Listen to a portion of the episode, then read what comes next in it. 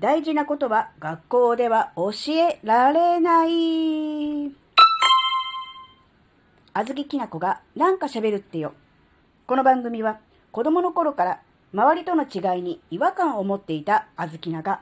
自分の生きづらさを解消するために日々考えていることをシェアする番組です。こんにちは、あずきなです。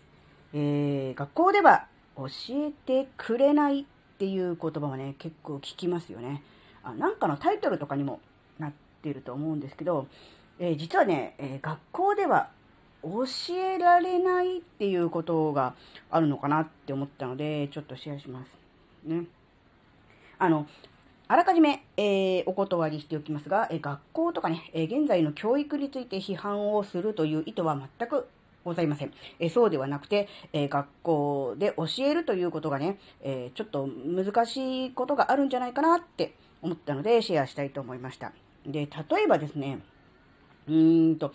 食品に含まれているトランス脂肪酸があまり体に良くないんじゃないかっていう話がありますよね。どっかで聞いたことあると思うんですけど、で、海外とかではね、規制があったり、えー食べ物のパッケージに表示義務があったりとかするようですが、日本ではまだそこまで進んでいません。で、それに対する国側の回答としては、えー日本国民全体として、え、見たときに平均的な食事からすると、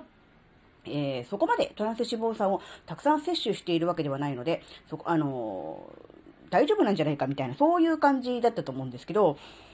確かにね、あの、まあ、データ的にその日本人全体の食事から平均を割り出すと、そういうことになるのかもしれませんが、大事なのは平均とかね、一般的ではなくて、私もしくはあなたの食事がどうかっていうことだと思うんですよ。要するに個人としてどうか。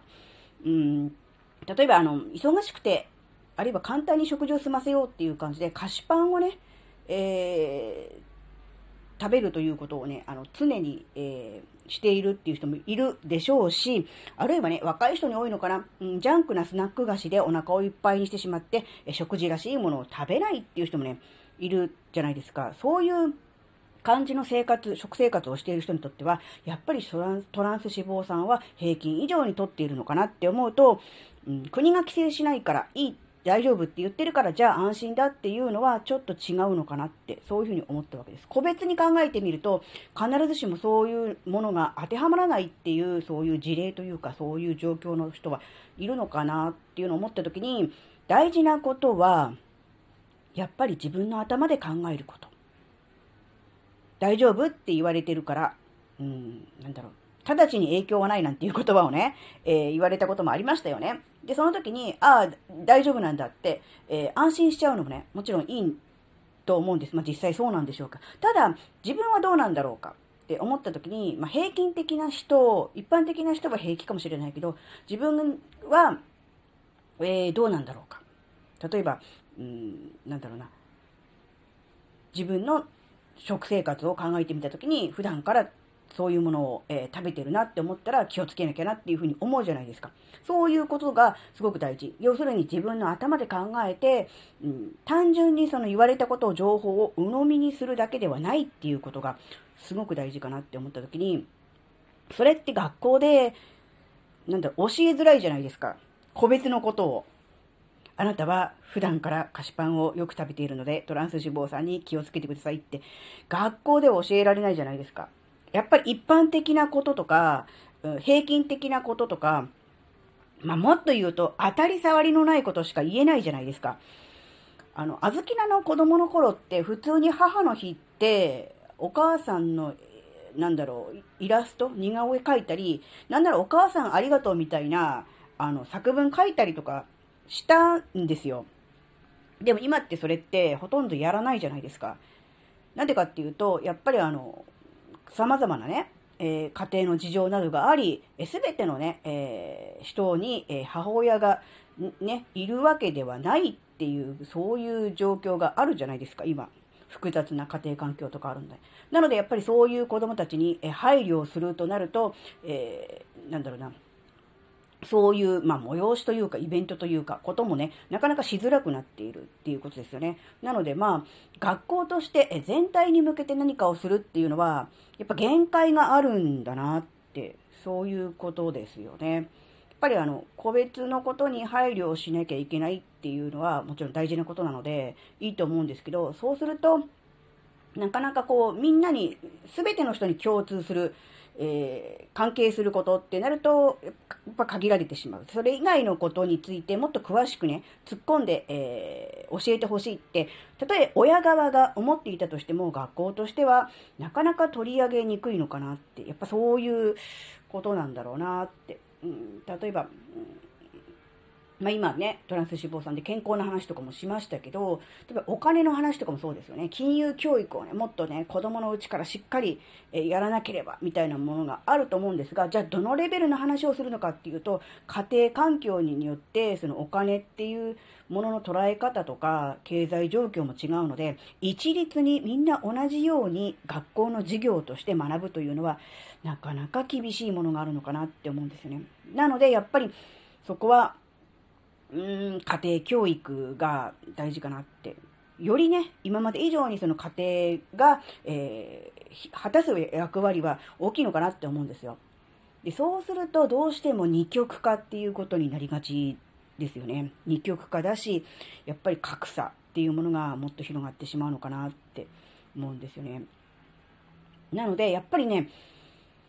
うーん、自分の頭で考える。自分で気づいて自分で考えて自分で行動するっていう、うん、なんだろ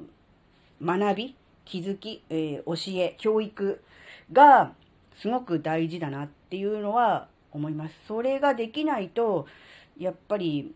今からの、まあ今までもそうかもしれないけど、少なくともこれからの時代にを生きていくためには、えー、非常に厳しいかな。言われたことを言われた通りにやっているだけでは、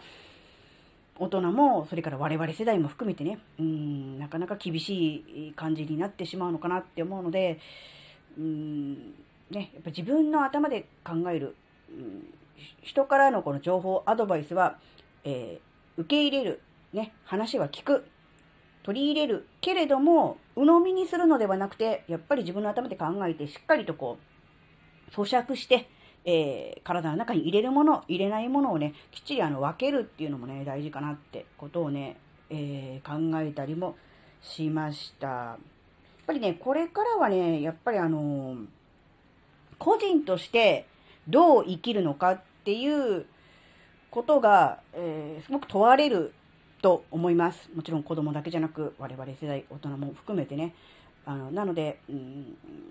もちろん全体としてえー、押さえておかなきゃいけない知識や、うん、あるいは約束事、ルールっていうのがあると思うので、そういうものをね、えー、集団の場で、うん、学ぶということには、すごく意義があることだとは思いますが、それだけでは、やっぱり、うん、難しいなっていうのはね、あります。なので、うん情報をね、えー、鵜呑みにする。誰かが言っているから間違いないという感じで、うーん盲信的に信じてしまうのではなくて、一度自分の頭で考えるっていうことを、えー、意識して、えー、かないとなかなか厳しいなっていうのは、えー、感じています。ね、自分で気づき考える、それをね、育てていくっていうことが、子供はもちろん大人も必要なんじゃないかなっていう、そういうお話でした。